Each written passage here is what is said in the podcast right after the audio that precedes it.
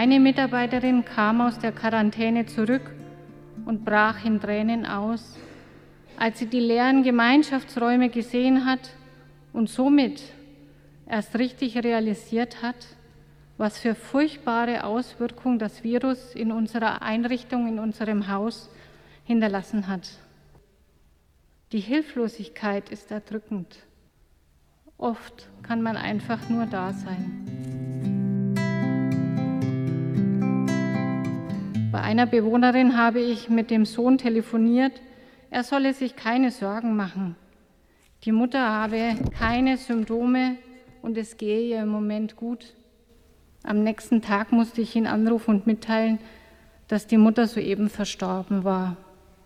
Das werde ich nie vergessen.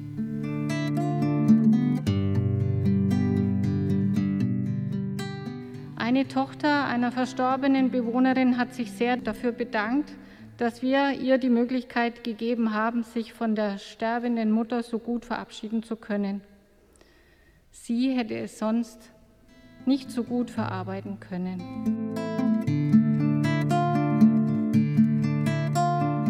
Wir sind bekannt dafür, ein offenes Haus für jedermann zu sein. Umso schmerzlicher sind all diese Einschnitte für uns und alle, die sich uns zugehörig fühlen. Sterbebegleitungen waren oft nicht mehr möglich.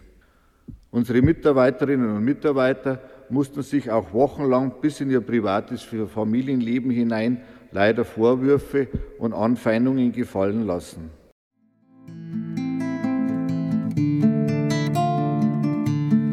Am Dreikönigstag um circa 13 Uhr standen meine PDL und ich in der Pforte und weinten und wussten nicht mehr, wie es weitergehen sollte.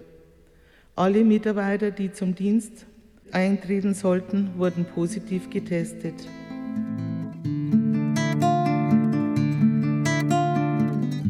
Eine Achterbahnfahrt, tagtäglich. Wenn man in die Einrichtung geht, ob noch alles passt. Jedes Öffnen einer Bewohnertür war der Tod wieder da.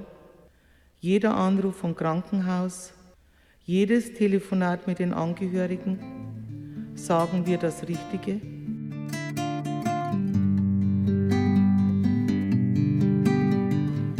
Viele Mitarbeiter haben in dieser Zeit Unglaubliches geleistet.